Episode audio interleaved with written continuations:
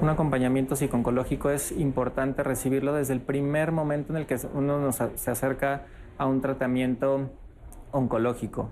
Incluso me atrevería a decir que desde que ya tenemos la posibilidad de un diagnóstico así, recibir un, tratamiento psicoterapéutico, psiconcológico es importante porque todo el tiempo durante estos tratamientos, durante estos diagnósticos, hay malas noticias. Entonces, conforme vamos teniendo la posibilidad de ir digamos, asimilando todas estas posibles malas noticias, pues evidentemente iremos reaccionando, iremos respondiendo de una manera más amable durante todo el tratamiento. Entonces, de manera general, yo lo que recomendaría es que una vez que se tiene la posibilidad de un diagnóstico oncológico, en ese momento buscar un acompañamiento este, psiconcológico sería muy, muy adecuado desde el principio del tratamiento.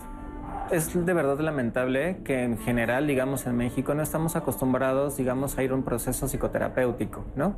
Es claro que pocas personas se acercan a un proceso psicoterapéutico, psiconcológico, porque asumen que eventualmente un diagnóstico como estos pues se tiene que sufrir, ¿no?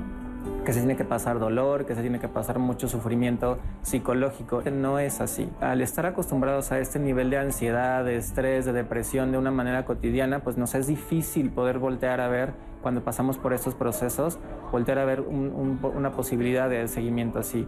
Sin embargo, pues bueno, digamos, esto es muy experiencial, ¿no? O sea, es decir, todas las pacientes que afortunadamente se acercan a estos servicios, pacientes hombres, pacientes mujeres, hay una diferencia abismal en su manejo del dolor, digamos, en su manejo del dolor físico, en su manejo del dolor emocional, en cómo pueden vincularse, digamos, tanto con el personal médico, con su familia, con su entorno, de una manera más sana, ¿no? Entonces, bueno, la invitación es más bien esa, ¿no? O sea, en cuanto empecemos a detectar cosas como muy simples, insomnio, por ejemplo, que ya no está dando apetito, que estamos durmiendo también de verdad más, que estamos irritables. Todos esos son factores que nos pueden ayudar a darnos norte, digamos, a darnos la posibilidad de, identificar que necesitamos un acompañamiento psicológico. Ahora, ¿cuánto tiempo?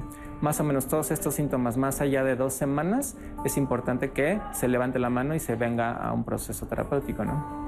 Pues bueno, la invitación siempre está, son bienvenidas, bienvenidos, bienvenides a, a FUCAM para eventualmente acá recibirlos con todo gusto y acompañarles en este proceso que es claramente complejo y no están solas, no están solos, no están soles, siempre estamos acá para ustedes. Gracias por acompañarnos en Diálogos en Confianza. La semana pasada hablamos de lo que era el cáncer de mama y hoy vamos a hablar de sus tratamientos y me encantó cómo abrimos el programa el día de hoy. La parte emocional es clave.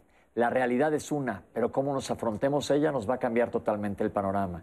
Entonces, en el pasado no tendríamos a tomar en cuenta toda la situación emocional y como acaban de comentar, te resignabas, pero hay maneras de llevarlo mejor, por eso arrancamos así el programa. Quiero agradecer a nuestros intérpretes de lenguas de señas mexicanas que nos acompañan como todos los lunes, está con nosotros el día de hoy. Magdalena Alejo y Alberto Mújica, como siempre está conmigo Citlali al pie del cañón, ¿cómo estás? Pues muy contenta, Pepe, eh, especialistas, a todos nuestros intérpretes de lengua y señas mexicana y muy pendiente de las opiniones de nuestra audiencia, que ese es mi trabajo los lunes aquí en Diálogos en Confianza, así que estoy lista. Recuerden que estamos transmitiendo desde YouTube, estamos en nuestras redes sociales y al pendiente para que sus comentarios y sus dudas salgan completamente aquí en vivo. Aproveches, es un programa de un buen contenido que además tiene a los especialistas que van a atender todas sus dudas. Pepe. Les presento a los especialistas que nos acompañan el día de hoy. En primer lugar, la doctora Ana María Sempolteca López. Bienvenida, doctora.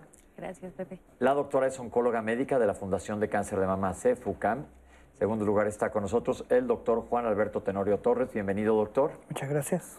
Director médico de la Fundación de Cáncer de Mama AC FUCAM. Y en tercer lugar, el doctor Aarón González Espinosa. Gracias, doctor. Gracias. Cirujano plástico de la Fundación Cáncer de Mama C FUCAM.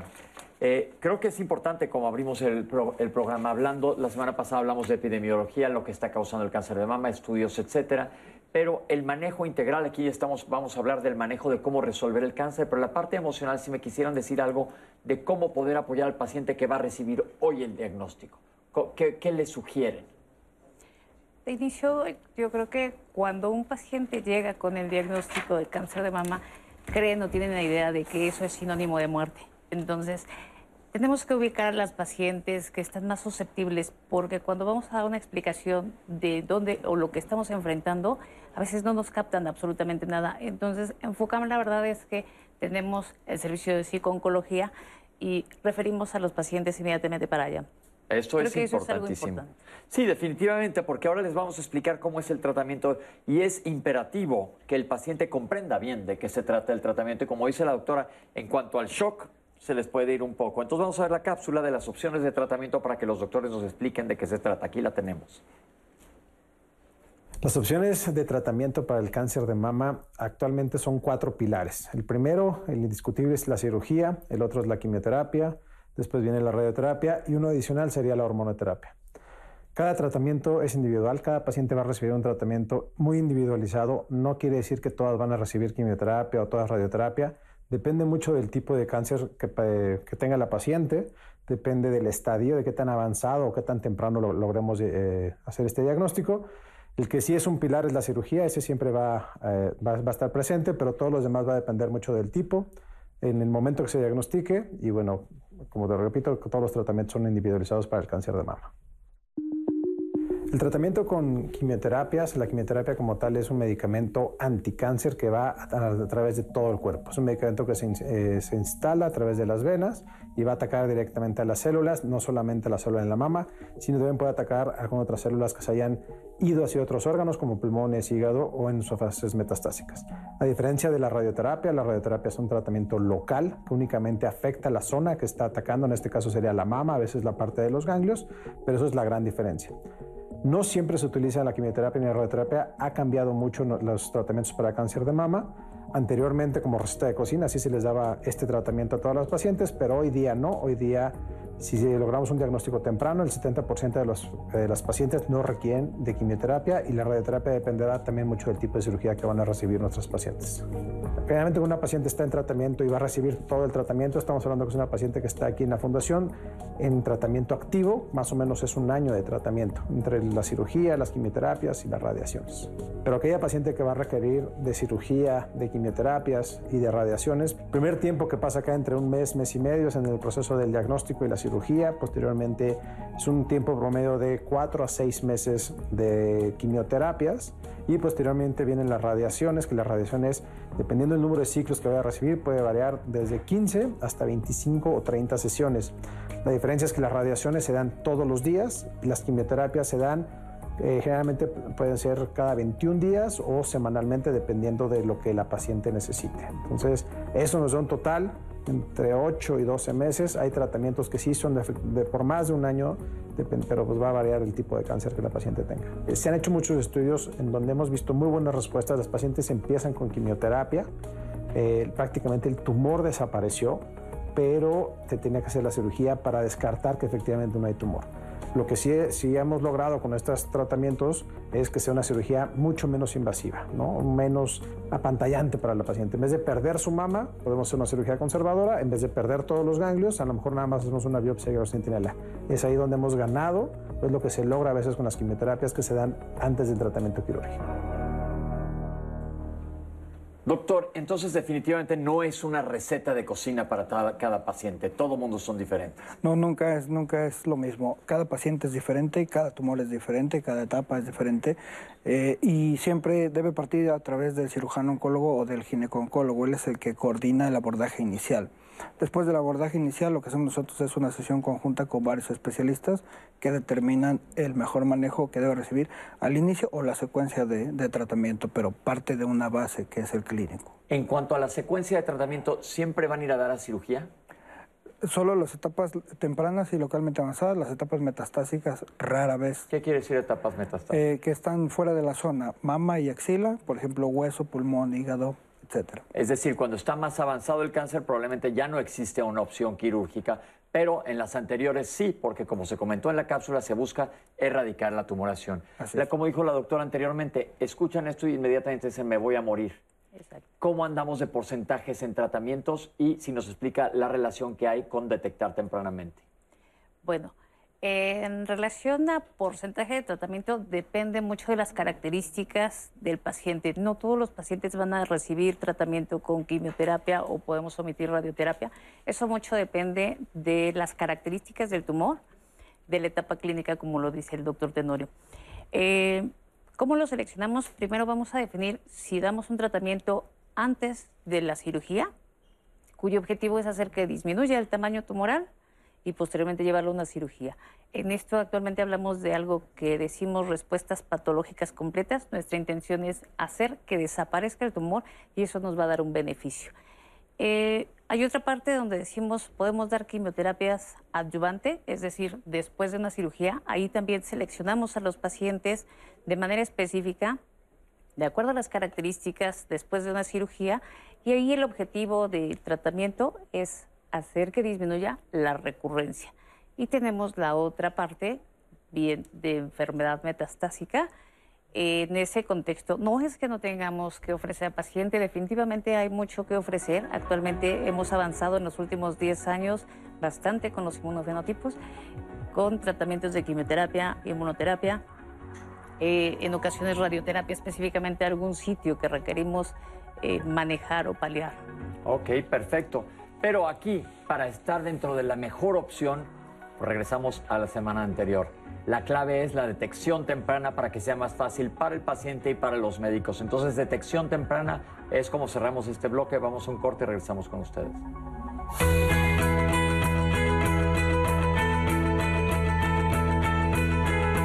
Incorporarse a algún grupo de apoyo en los que se pueda hablar con otras personas que han pasado por un diagnóstico de cáncer de mama ayuda a sobrellevar mejor los problemas que se enfrentan.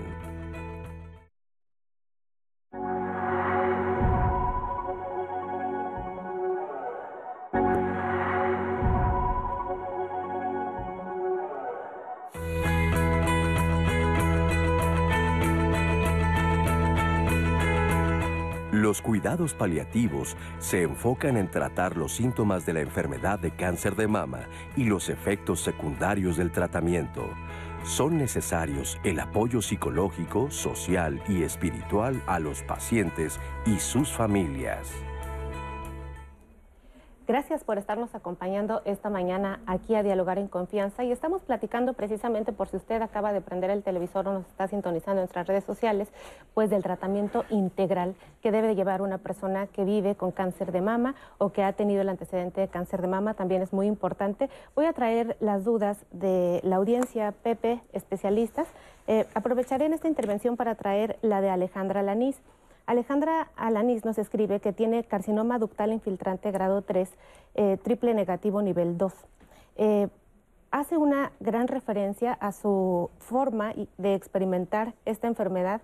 Dice que realmente ella no ha encontrado empatía en los sistemas de salud, que y hace un llamado a nosotros los médicos a que podamos detenernos, explicarle a un paciente de qué se trata y qué va a llevar la enfermedad que uno padece, pues nunca le hablan del linfedema, de neuropatía, qué hay del tratamiento después de la quimioterapia, cuáles serán los efectos adversos que, le han, eh, que se le podrán eh, presentar después del tratamiento, entre otras situaciones importantes. Así también una reflexión que eh, nos pide nuestra audiencia en general, donde también se involucra Alejandra Lanís, sobre si los costos del FUCAM son elevados, inaccesibles, o el FUCAM es una institución solamente para personas privilegiadas. ¿Podemos hablar de esto, doctores? También así nos solicitan hablar del programa EVA, que está puesto y se lleva a cabo en el Instituto Nacional de Medicina Genómica. Entonces, pues esta es la reflexión en la primera instancia de nuestra audiencia. Quiero invitarles a ustedes a la cartelera de Diálogos en Confianza Semanal, pues el día de mañana se va a platicar en este foro un tema muy importante, que es Así soy yo. Usted ha siempre respondido con el, pues así soy yo, ya no hay oportunidad de cambio. Es muy interesante este tema, pues lo va a llevar a reflexionar sobre si realmente uno es como cree que es o uno podría ser de alguna otra forma si es que la propia persona lo decide. No se lo pierda porque va a estar muy bueno el análisis y el debate el día de mañana aquí. Y para continuar el, programa del día de hoy, vamos a ver nuestra siguiente, nuestra, siguiente cápsula sobre cirugía. La cirugía de mama se realiza primero cuando hay un diagnóstico de cáncer de mama. En este caso, cuando hablamos de cirugía, hay, principalmente hay dos tipos de, de cirugía. Una que se llama mastectomía total, en el que el procedimiento es quitar toda la glándula mamaria y la otra que le llamamos cirugía conservadora o segmentectomía o anteriormente llamada cuadrantectomía, en donde únicamente quitamos el, tumor junto con unos márgenes que son negativos para el tumor. La gran diferencia es que la paciente puede conservar su mama, en esta como se llama cirugía conservadora, preserva su mama, Y adicionalmente este grupo de pacientes forzosamente tendrá que recibir radioterapia para proteger el resto de la mama y los resultados oncológicos prácticamente son muy similares. Cuando decimos mastectomías, bueno, mastectomía quiere decir quitar prácticamente la original, que es la mastectomía radical, incluía quitar todo el tejido mamario junto con músculos pectorales y el grupo de ganglios. Hoy día es una mastectomía radical modificada, donde podemos preservar nuestro grupo de músculos y a cada, vez, cada vez nos hemos vuelto más conservadores. También hay mastectomías en las que logramos preservar más piel cuando el tumor no lo permite o también se puede preservar el pezón. Esto involucra que entre el cirujano plástico para también hacer una reconstrucción inmediata. Entonces hay diferentes opciones de, mastectomías, la total, la radical, las preservadoras de piel. Como su nombre los dice, bueno, vamos a ir cada vez preservando más y quitando menos. En cuestión de la cirugía conservadora, bueno, es una cirugía que nos permite que la mujer preserve su mama. Hoy día también contamos con algo que se llama cirugía oncoplástica, entonces hacemos una pequeña combinación entre los principios eh, de cirugía plástica sin perder eh, el objetivo que es la oncología. Entonces nos permite hacer estas cirugías donde podamos quitar el tumor con unos resultados estéticos muy aceptables y favorables para la paciente y pues lo más importante es que la paciente no pierde su mama. Es bien importante que todos nuestros resultados oncológicos son muy similares tanto en una como en otra, nada más que es una cirugía más grande, la cirugía, la mastectomía, a diferencia de la cirugía conservadora. Solamente recordar que un diagnóstico temprano eh, conlleva un tratamiento menos agresivo. Aquí en FUCAM llevamos ya 22 años tratando el cáncer de mama. Los invitamos a que vengan aquí, que pierdan el miedo a hacer su mastografía, que pierdan el miedo a ser tratadas en caso de ser necesario. Doctor, la gente tiende a pensar que la cirugía siempre es la misma y es muy agresiva. Estamos viendo que hay otras opciones. ¿Cómo ha cambiado la cirugía oncológica en mama? Bueno, los primeros reportes de cirugía que teníamos eran sin anestesia, despierta, ya saben, hace cientos de años.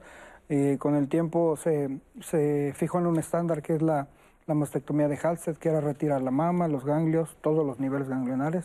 ¿Siempre se retiran todos los ganglios? No, no siempre. Esa era históricamente. Actualmente, bueno, migró a una cirugía un poco más limitada, menos ganglios, menos extensión, y después eh, se agregó, bueno, o, entró la cirugía conservadora, en la cual se retira solo una parte de la mama. Y la segunda parte de, de la cirugía es, el manejo de los ganglios, que también depende si tiene en ese momento eh, ganglios con cáncer o si están libres de cáncer. Entonces, eh, hay que enfocarse primero en manejo local, la mama, y luego en el manejo regional, los ganglios, y entonces va combinando acorde a las características. Pero no es una cuestión de gusto, es una cuestión de ni de gusto por el cirujano, ni de gusto por el paciente, es una cuestión de necesidad. Un paciente requiere un tipo de cirugía, otro paciente otro tipo de cirugía.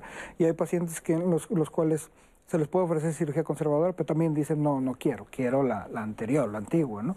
Pero se parte de la base, es, ocupas esto, necesitas esto, es tu mejor tratamiento, y la paciente ya decide si acepta o no y se le puede dar una segunda opción, pero siempre explicándole cuál es la mejor, y la mejor es la que se establece al inicio. Vuelvo a repetir y voy a insistirlo a lo largo del programa. Mientras más pronto, mientras más temprano, lo de los ganglios es muy importante, porque si no hay ganglios tomados es mucho más fácil para el cirujano. ¿Nos podría aclarar esto de los ganglios? Porque inclusive las complicaciones postquirúrgicas tienen que ver con la linfadenectomía. ¿Qué palabra quiere decir esto? Que te quiten ganglios. Así es. Cuando, cuando se diagnostica, si en el momento de, del diagnóstico no tiene actividad ganglionar sospechosa, se hace un estudio transoperatorio que se llama ganglio centinela.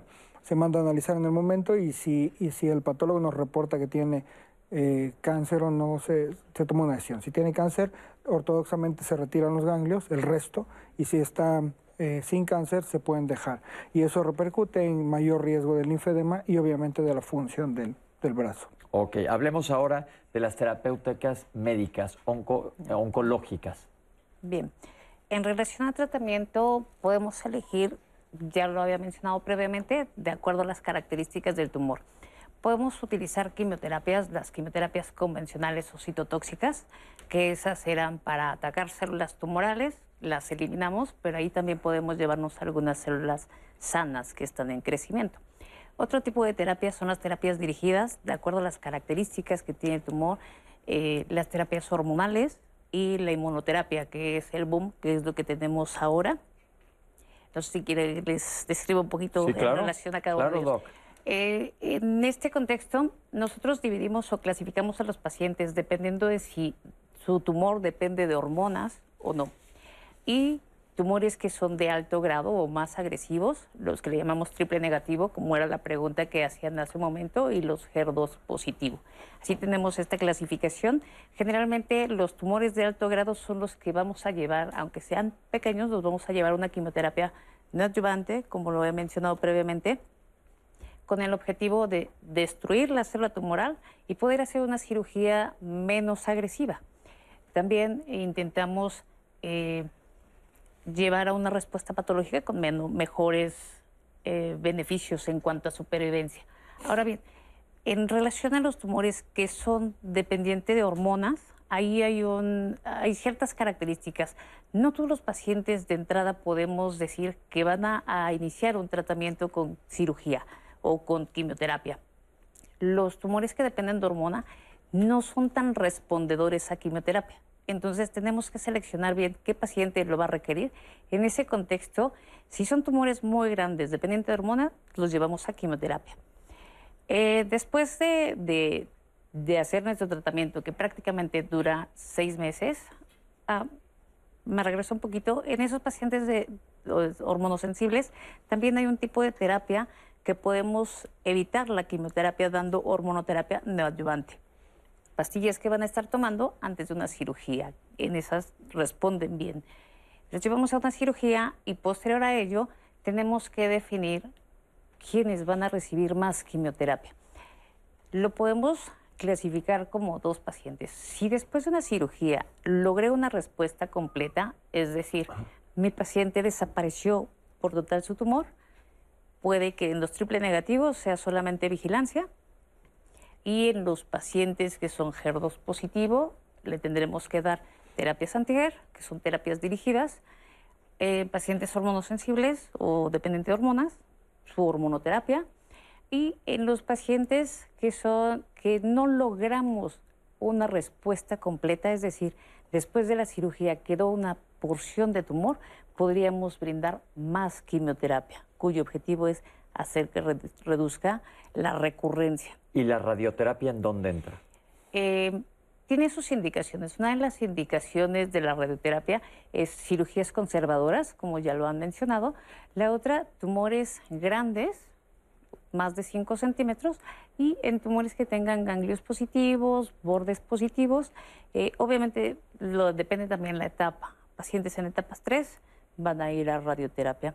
¿Cómo lo damos? Después de una quimioterapia, cirugía, nos vamos, si requiere más quimioterapia, damos más quimioterapia y terminando la quimioterapia, introducimos la radiación. Si mi paciente no es candidato a recibir quimioterapia, entonces después de la cirugía podríamos llevarlo a radioterapia. Perfecto, ahí está lo que es el tratamiento, pero vamos a ver qué es la reconstrucción y tenemos esa cápsula. La cirugía reconstructiva, la reconstrucción de mama es una parte fundamental en el tratamiento del cáncer de mama. Si bien no entra en la parte curativa, como la cirugía oncológica, eh, funciona como eh, para curar a las pacientes eh, emocionalmente. Es una parte complementaria de todo el tratamiento oncológico de las pacientes. El cáncer de mama involucra muchas áreas, cirugía oncológica, oncología médica, nutrición, rehabilitación y la cirugía plástica es una parte muy importante en el complemento de esto. La reconstrucción de mama no aumenta el riesgo de que vaya a regresar el cáncer o de que sea una condicionante de que les vaya a dar cáncer de mama en un lado donde ya lo tuvieron o en el otro lado donde está sana la mama. Realmente eh, es un mito creer que por colocarse unos implantes eh, se puede volver a darles el, el cáncer o tienen más riesgo de que esto pase. Sin embargo, hay muchos tipos de reconstrucciones. No solo hacemos reconstrucciones con implantes, hacemos reconstrucciones eh, con la propia piel de la paciente, utilizando, se llaman colgajos, utilizamos piel de abdomen, piel de espalda, utilizamos expansores de piel, en algunas pacientes implantes, utilizamos matrices dérmicas. Hay una gran variedad hoy en día para realizar una reconstrucción de mama. Eso va a depender mucho de, de las candidatas, de cómo es la paciente y de qué tratamientos recibió, si recibieron quimioterapia, si recibieron radioterapia y todo eso influye en el tipo de reconstrucción que se les va a realizar. Muchas pacientes no desean hacer la reconstrucción porque en ese momento el impacto de la enfermedad para ellas es muy fuerte y no desean en ese momento pensar en otras cosas, no se quieren preocupar por otras cosas. Su prioridad en ese momento es el tratamiento del cáncer. Pero posteriormente la mayoría de las pacientes pasado uno o dos años llegan con nosotros para una valoración para hacer una reconstrucción de mama. A eso se le conoce como reconstrucción tardía. Está la reconstrucción inmediata que se trata de realizar en las pacientes candidatas en el mismo momento que se realiza la mastectomía. Otras pacientes no son candidatas porque pueden llegar a necesitar otros tratamientos como radioterapia y se realiza la reconstrucción más adelante, uno o dos años después, que es una reconstrucción tardía. Muchas pacientes que no desean en ese momento la reconstrucción o no son candidatas, en un futuro pueden ser candidatas para realizar la reconstrucción.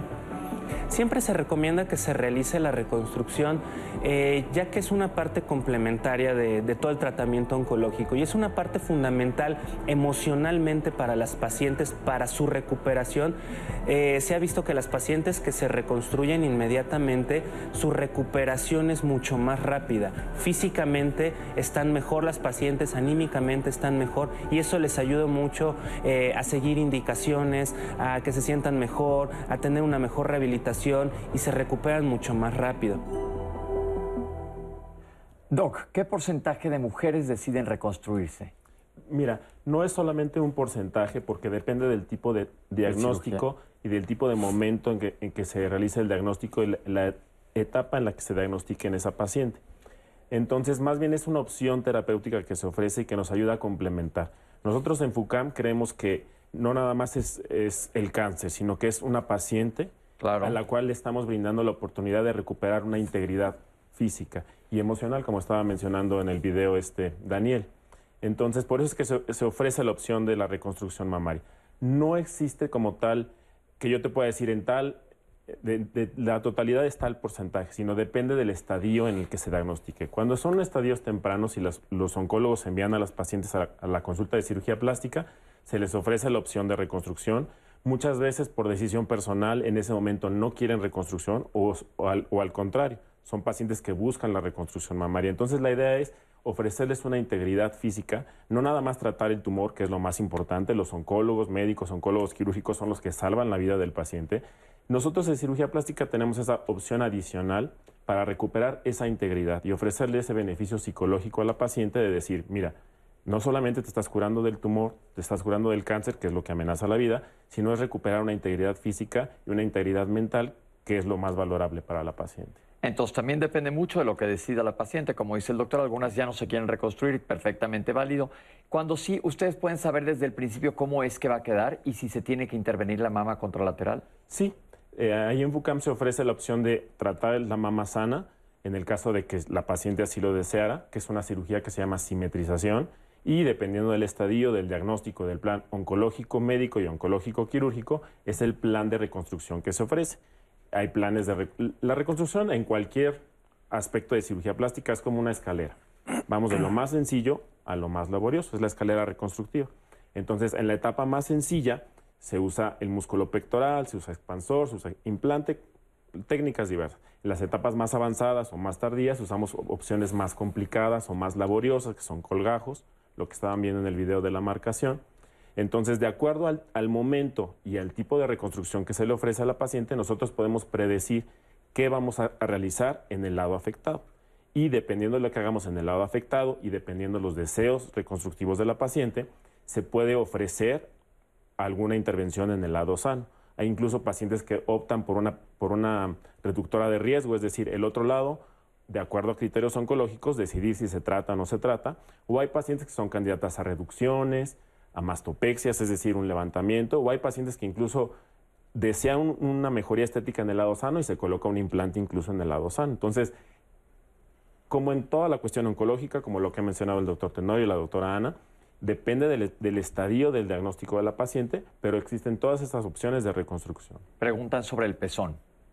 La reconstrucción de pezón también se ofrece como un tercer tiempo de reconstrucción en los casos en que no se preserva. Como mencionó también el video en el, doctor Monjes, hay casos en que se preserva el pezón y entonces ya no es necesario reconstruir. Cuando por motivos oncológicos o por motivos de criterio estético o de criterio de la supervivencia del tejido no se puede conservar el pezón, existe la forma de reconstruirlo. Esto ya sería en la última etapa de reconstrucción. Y hay pacientes que incluso dicen, ya no quiero más cirugías, ya me hice la mastectomía, la primer tiempo, segundo tiempo de reconstrucción. Entonces hay pacientes que pueden ir directo a tatuaje, simplemente con una pigmentación que ni siquiera es un procedimiento quirúrgico, es algo ambulatorio, se van directo a tatuaje, se evitan esa cirugía y se puede de esa forma recrear el, el complejo areola-pezón. Entonces existen opciones tanto quirúrgicas como no quirúrgicas para el tratamiento de la recreación del complejo areola-pezón. Lo que estamos viendo en base a los tres especialistas que tenemos el día de hoy aquí es que el campo es amplísimo con muchísimas aristas, dependiendo primero que nada de la detección, del momento de la detección, qué tan avanzado está el cáncer, qué se le va a ofrecer, tienen que hablar con el oncólogo que les diga, probablemente requieren quimio desde antes, durante y después, radio, eh, perdón, radio a lo mejor después, cuándo va a ser la cirugía, qué tipo de cirugía, qué quieres hacer después, reconstruirte y demás. Pero la doctora quiero que nos platique un poco qué es la inmunoterapia, doctora. Bueno, son las terapias nuevas que tenemos ahorita. Antes de hablar de inmunoterapia, tendríamos que expresarle a los pacientes qué es el sistema inmunológico, ¿no? Finalmente, para nosotros tenemos un sistema tan perfecto, el sistema inmunológico es nuestra defensa. Entonces, partiendo de ahí, eh, de inicio decimos es para que elimine todo agente externo que pueda atacarnos. Pero también tenemos células que se dañan durante la evolución, que empiezan a proliferar de manera descontrolada y nuestro sistema inmunológico lo que tiene que hacer es detectar esa célula que está dañada, repararla y una vez que la repara o si no la puede reparar, eliminarla. Entonces, ¿qué sucede con las células tumorales? Tienen ciertas proteínas que pueden engañar a nuestro sistema inmunológico, bloqueando esa eliminación de células y por lo tanto dejando proliferar. Entonces, partiendo de eso, es que se han hecho nuevas terapias detectando cuáles son esas proteínas. Una de ellas, eh, PDL1, que son este, una proteína en la cual la introducimos al organismo, ya no está, ya se une con un receptor de de muerte celular. Entonces van a activar nuestro sistema inmunológico para que detecten esas células tumorales y las empiecen a eliminar. Eso es por un lado. Por otro lado, estamos dando también las terapias blanco, en las cuales no es propiamente inmunoterapia, sino es encontrar alguna mutación o alguna alteración en nuestro organismo y que vas a dar una terapia que bloquee esa, esa mutación. Esas mutaciones de diversas vías P3K, METOR, eh, este, sinasas, activan vías de señalización que lo que hacen es proliferar células tumorales de una manera desordenada. Entonces, cuando encontramos esos blancos terapéuticos, vamos, los bloqueamos y una vez que están bloqueados, inhibimos el crecimiento celular. Lo que nos está explicando la doctora se los voy a tratar de hacer lo más sencillo posible y la doctora me va a corregir. Hagan de cuenta, lo primero es cada vez que, haya un error en una célula, es decir, una célula que tenga tres ojos, nuestro sistema inmune va a reconocer a todas aquellas que tienen tres ojos y las va a ir a destruir, por un lado. Lo otro, cuando hay una terapia blanco, dicen, vamos a poner un misil que no lastime a las demás células, sino que se vaya a tratar a todas las células que tengan cinco piernas, por así decirlo. Y va a ir la célula a destruir las que tienen cinco piernas, por así decirlo de manera muy sencilla, para que no tengan que ustedes comprender esto de proteínas y demás se sabe, afortunadamente, ha avanzado amplísimamente la oncología y se, va, se va directamente sobre estas células. ¿Cómo les ha ido con estos tratamientos? Muy bien, pero tenemos que seleccionar los pacientes que lo requieren. Ahora, si vamos más allá, ya ahora ya se están combinando las terapias anticuerpos con quimioterapia, justamente para ir al sitio a donde al sitio blanco y ahí depositar la quimioterapia y ser más selectivo, destruir las células tumorales y ya no dañar tantas otras células. Esto es, en el pasado, y vemos películas, si digo la que estoy pensando voy a revelarme de edad, pero no importa, aquella donde Shirley MacLaine era la mamá de una chica con cáncer y te daban quimioterapia que te afectaba a todas las células del cuerpo si te quitaba el cáncer, pero había muchos efectos colaterales. Ahora lo que hacen es la quimioterapia la ponen a este misil que va a ir dirigido a esas células y va a afectar a las células que están mal. Entonces, como han visto, la verdad esto es una maravilla de la ciencia. Y además está impactando en supervivencia libre de enfermedad, que ese es un punto clave. Lo que pretendemos es algo más allá, en supervivencias globales, pero creo que vamos avanzando muy bien en los últimos 10 años. ¿Cómo estamos en México con estas terapias? Contamos con ellas, sin embargo, eh, creo que lo difícil es quién puede El adquirirlas. acceso. El acceso. Bueno, esa es una situación, pero aquí venimos a platicarles lo que existe de terapéutica. Es importante también decir eso. Y nosotros vamos a hacer un corte, pero estamos platicando de la, de la terapéutica contra el cáncer de mama. Como ven y lo dijimos ya, tiene varias aristas. Estamos listos para que nos manden ustedes sus preguntas y Tali las quiere, las quiere ya recibir para que se las contestemos en el último bloque. Los doctores nos van a ayudar, pero hemos dado un panorama muy amplio. Entonces, si tienen dudas, por favor, mándenoslas. Estamos totalmente aquí en vivo, en diálogos en confianza, listos para contestarles en el próximo bloque.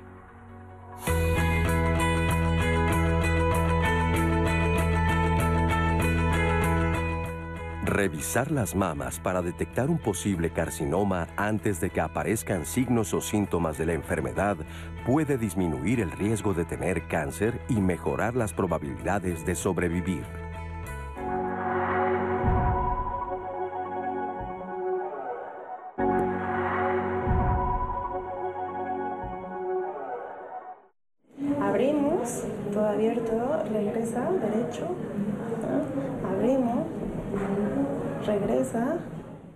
La rehabilitación es muy importante, por supuesto, y es recomendable iniciarla desde el momento del diagnóstico, porque la paciente la vamos poniendo en forma para todo el tratamiento, que engloba la cirugía, quimioterapia, radioterapia, hormonoterapia. Entonces consiste en poner en forma a la paciente para que aguante todo el tratamiento. Cuando el paciente acude antes de la cirugía, lo vamos este, fortaleciendo para que la recuperación no se prolongue más de un mes. Después de la cirugía, lo que tenemos más o menos de promedio para recuperar otra vez rangos de movimiento son tres semanas. Durante el tratamiento de quimioterapia, bueno, es un tratamiento más largo y ahí vamos haciendo el acondicionamiento físico al paciente para que tenga un sistema inmune adecuado y pueda soportar todo el tratamiento. Cuando llegamos a la parte de radioterapia, el tratamiento va cambiando un poquito, pero todavía mantenemos con ejercicio físico diferente hasta que el paciente, bueno, ya finalice el tratamiento.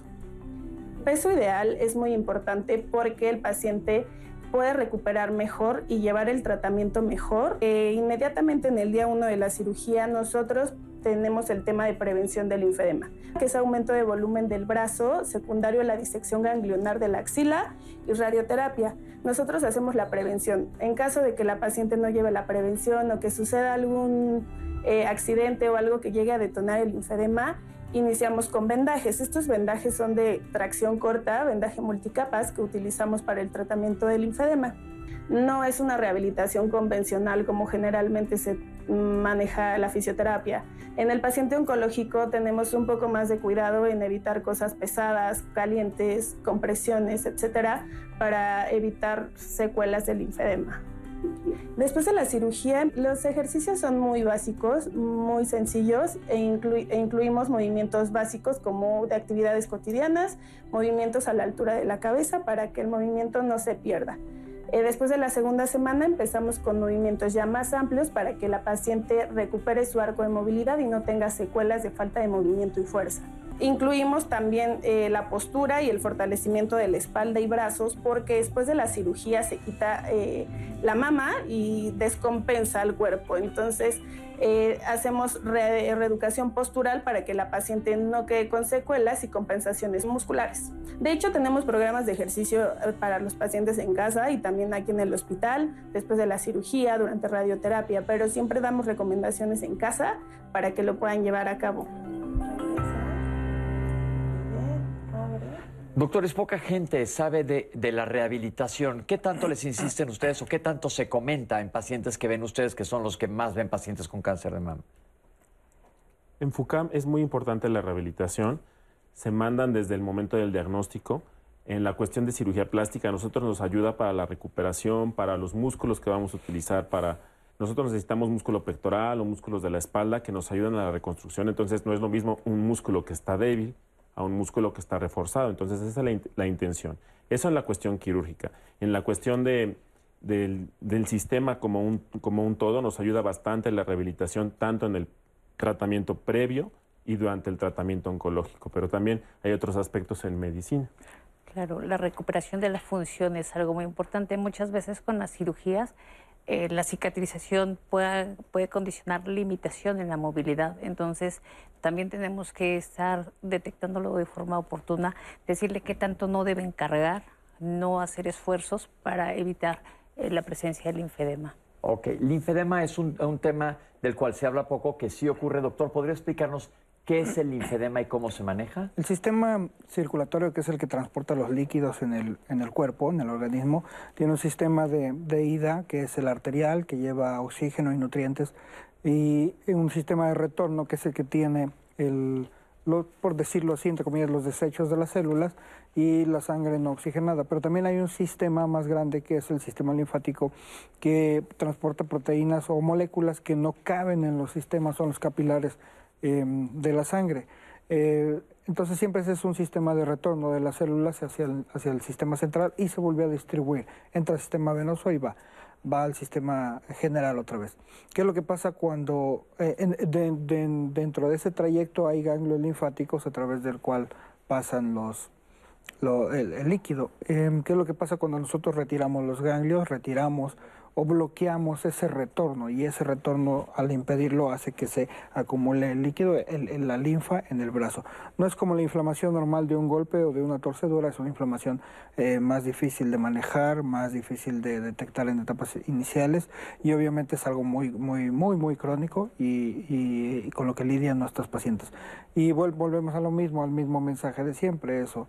Cuando se retiran más ganglios, o cuando tienen más actividad ganglionar, más riesgo hay de que pase eso. Cuando tienen un tumor temprano, en etapa temprana o menos ganglios con cáncer, tienen menos riesgo de, de, hacer eso.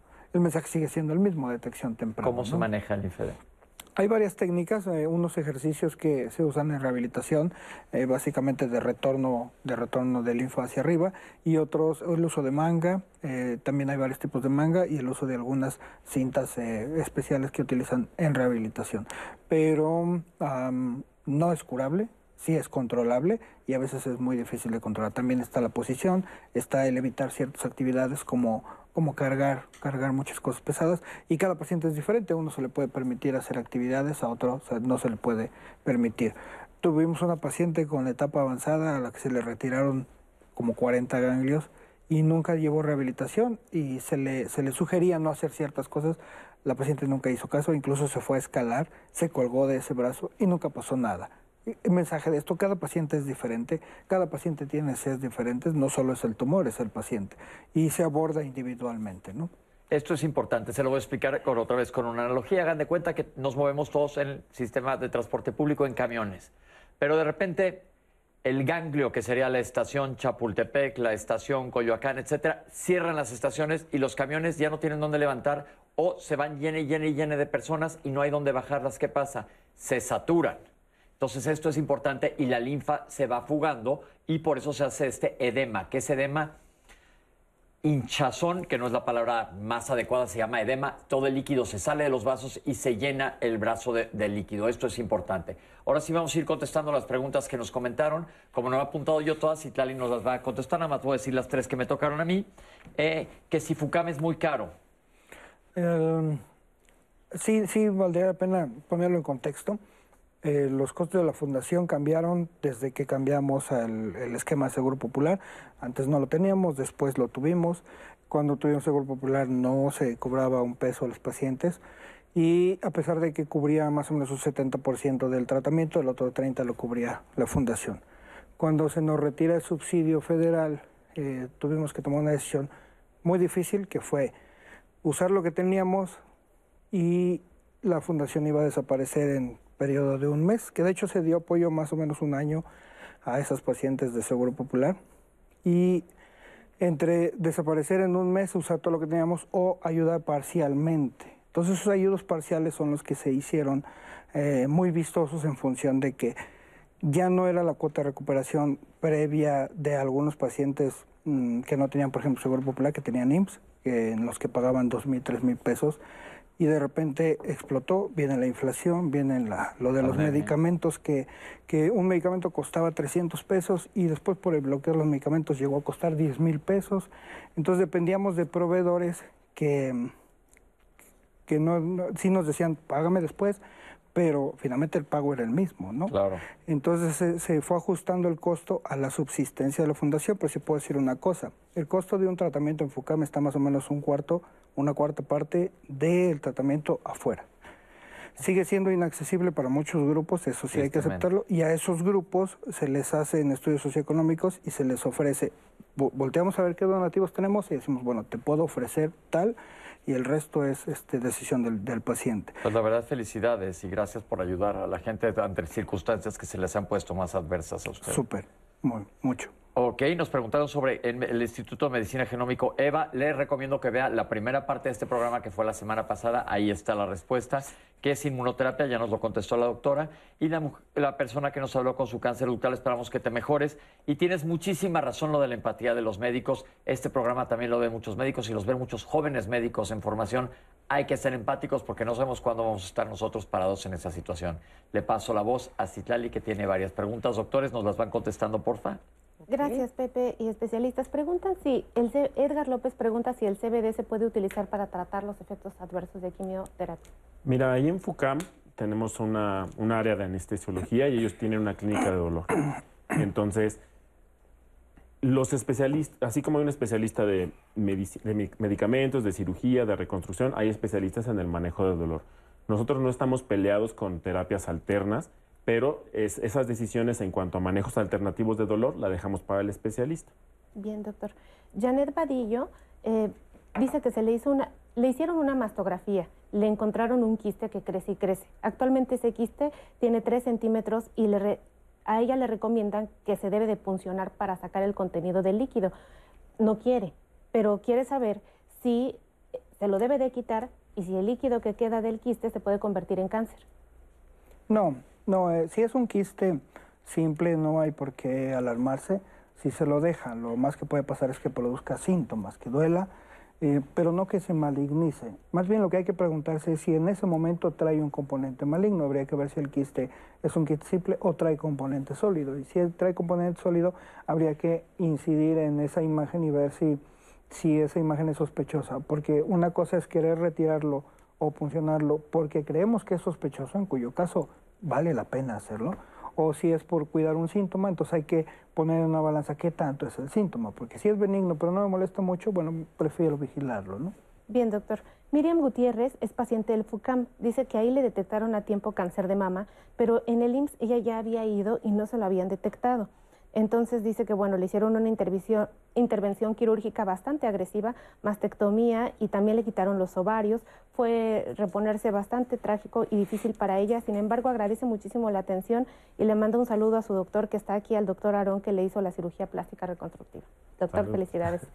Luciérnaga nos pregunta qué tan riesgoso es tener un nódulo en una mama. Bueno, eh, así a grosso modo, si una paciente entra caminando al hospital eh, con el síntoma de tener un nódulo, tiene ya probabilidad de ser maligno, es decir, 20 a 40% dependiendo del hospital No a donde se dirija. ¿no? Nunca hay que confiarse. Eh, eh, es una de las cosas que los médicos a veces confunden, que es, una cosa es la paciente de pesquisa de control, que es a partir de los 40 años, sana, sin síntomas, Eva viene mucho a, a- a tema, es decir, sin síntomas y sin antecedentes. Si no tiene antecedentes familiares, entonces a partir de los 40. Pero si una paciente tiene un síntoma, entre esos entra el nódulo, no importa la edad, si tiene 15 años o 100 años, tiene que hacerse revisar. Nosotros tenemos un caso muy joven de 15 años y un caso muy eh, grande de 102 años, así que nos respeta. Bien, doctor. A Gaby Medrano, su doctor le dijo, le recomendó hormonas en gel para utilizar. ¿Le pueden dar cáncer esas hormonas?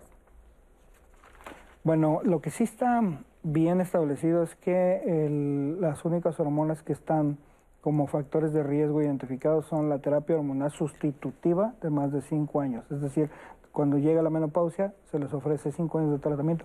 Ese sí está demostrado que aumenta el riesgo mínimamente. Tampoco es gran- grande el riesgo, pero sí mínimamente. Y, las terapias anticonceptivas o las de ah, para embarazarse no están probadas que, que provoquen cáncer. Gracias, doctor. Gaby Monroy pregunta si la reconstrucción de mama en el FUCAM tiene costo. Ella, a ella le hicieron la mastectomía en el IMSS. Sí tiene costo, como mencionó el doctor Tenorio. Eh, son gastos que son de una, de una empresa, de una institución que debe de reportar, de comprar, de comprar insumos, de, comprar de usar uso de quirófano, de pagar personal. No es el mismo costo que una cirugía privada, es alrededor de un 20-30% de una reconstrucción que se puede hacer en un medio privado. En algunas instituciones públicas no se ofrece la reconstrucción mamaria, tipo en, en el IMSS, pero existe esta alternativa de acudir a FUCAM. En pacientes que son candidatas se hace un estudio socioeconómico y se les da un determinado costo. Son costos que no son no son inaccesibles, inaccesibles son relativamente tolerables para la mayor parte de la, de la economía y son costos que no son urgentes. Se le puede dar un presupuesto o un plan quirúrgico a una paciente y decirle, mira, este es el plan, eres candidata a esto, checa el costo, checa tus finanzas y con gusto se aparta una fecha posterior. Entonces... Nos llamó Angélica para decirnos que a ella le hicieron apenas una mastografía. Siempre le habían salido ganglios inflamados, pero ya en esta última hay muchas calcificaciones y aparte los ganglios. ¿Es peligroso? ¿Qué debe hacer? Sí, si es una lesión nueva, eh, si ella tiene un seguimiento y tiene lesiones nuevas, debe de completar los estudios con ultrasonido o dependiendo de las imágenes puede ser tomosíntesis o puede ser mastografía contrastada, pero sí debe de ser vista ya por un especialista. Bien, en nuestras redes José Luis López también les dice, doctores, muchísimas gracias, ustedes son luz en la oscuridad. Mucha gente agradecida en nuestra audiencia, doctores, gracias. En las llamadas también Gloria Esther dice que ella sobrevivió a cáncer de mama, ahora tiene otro problema en la otra mama. Ha batallado muchísimo para que le hagan caso en el Seguro Social y dice que, bueno, ella duró 13 años luchando contra el cáncer. Esperemos que este programa te ayude mucho, Gloria, y gracias por tu comentario. Quimio Biofilias dice que el tratamiento integral es muy importante en cualquier enfermedad, pero que lo estemos aterrizando aquí para hablar de cáncer de mama es algo que se agradece muchísimo. Igual gratitud a ustedes y al programa, doctores. Leti Romero pregunta cómo superar el miedo que da al el posible resultado que puede dar de hacerse ultrasonido o mastografía para detectar cáncer de mama. Yo creo que lo primero, eh, tenemos una mala educación y muchas veces las pacientes no acuden a hacerse los estudios y chequeos justamente por ese miedo que tienen a que van a encontrarme algo. Si partimos de eso y lo dejamos pasar porque nos ha llegado las pacientes que no asisto, llegamos a encontrar la enfermedad en etapas ya avanzadas. Entonces yo creo que lo más importante es pedir un apoyo psicológico, que también en FUCAM lo contamos con ello, y básicamente impactar más en lo que es la educación del paciente. Y aparte tienen unidades móviles. Vamos a ver esta cápsula para apoyar. Aquí lo tienen. Las unidades médicas de FUCAM es una unidad móvil. Se puede decir que es como un centro de diagnóstico para la detección oportuna de cáncer de mama. ¿Por qué razón? Bueno, pues porque esta unidad está equipada justamente con un mastógrafo digital. La importancia de ser digital es que permite que las imágenes sean nítidas, sean claras y permiten ver de manera fácil, de alguna manera, lesiones muy pequeñas que difícilmente se vería con algún estudio análogo. Esa es la importancia de que sea un mastógrafo digital. Y estas unidades móviles operan de manera segura, cuentan con lo necesario para que las mujeres que se hacen la mastografía estén prácticamente sin ningún problema, sin ningún contratiempo. Están básicamente equipadas como lo marca la norma oficial mexicana 041.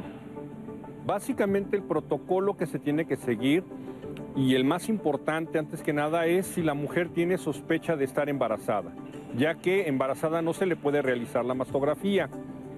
Con relación a los demás protocolos, nosotros nos damos cuenta al momento de realizar la hoja clínica en una entrevista que se hace previa. Aquí nosotros sabemos si la paciente es candidata para hacerle la mastografía en el camión. ¿Por qué razón? Porque hay que tomar en cuenta que hay dos tipos de mastografía. Una mastografía de diagnóstica o de tamizaje o pesquisa, que es la que se realiza básicamente en el camión. Entonces, esa es la manera como nosotros podríamos saber si es candidata la paciente o no para hacerse el estudio. Además hay que considerar que la mujer debe de tener 40 años cumplidos en adelante para poderle hacer la mastografía. Uno. Dos. Tiene que venir con el baño del día sin desodorante, talco, crema ni perfume en axilas y mamas. ¿Por qué razón? Bueno, porque estos eh, químicos pueden de alguna manera alterar el resultado de la mastografía. Hay que considerar que tiene que venir eh, depiladas o eh, rasuradas de las axilas, ya que en ocasiones presentan un vello grueso y esto aparece en las imágenes. FUCAM es pionera en, unidades móviles, es la primera institución en su tipo eh, que maneja las unidades móviles. Y bueno, el tener el mastógrafo en un camión nos permite llegar prácticamente a cualquier lugar. Tratamos de hacer lo posible para que podamos darle el servicio a las mujeres con mayor vulnerabilidad. Para conocer las rutas de las unidades móviles y a dónde vamos a estar, pues yo les sugiero que hablen directamente a la fundación, a FUCAM.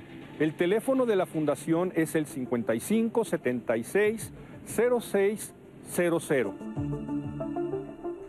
Ahí tienen el teléfono de la fundación, los pueden seguir en redes porque estas unidades móviles andan por todo el país, entonces vean cuándo está cerca de ustedes y estudiémonos. Acuérdense, mujeres arriba de 40 años, mastografía, si son menores se pueden hacer ultrasonido, a veces la mastografía requiere de una complementación, ya sea con resonancia, con tomografía o con ultrasonido, pero esto te lo tiene que decir el médico. Pero todas, primero que nada, tóquense. Eso quedamos la semana pasada. Ahora sí, Citlali.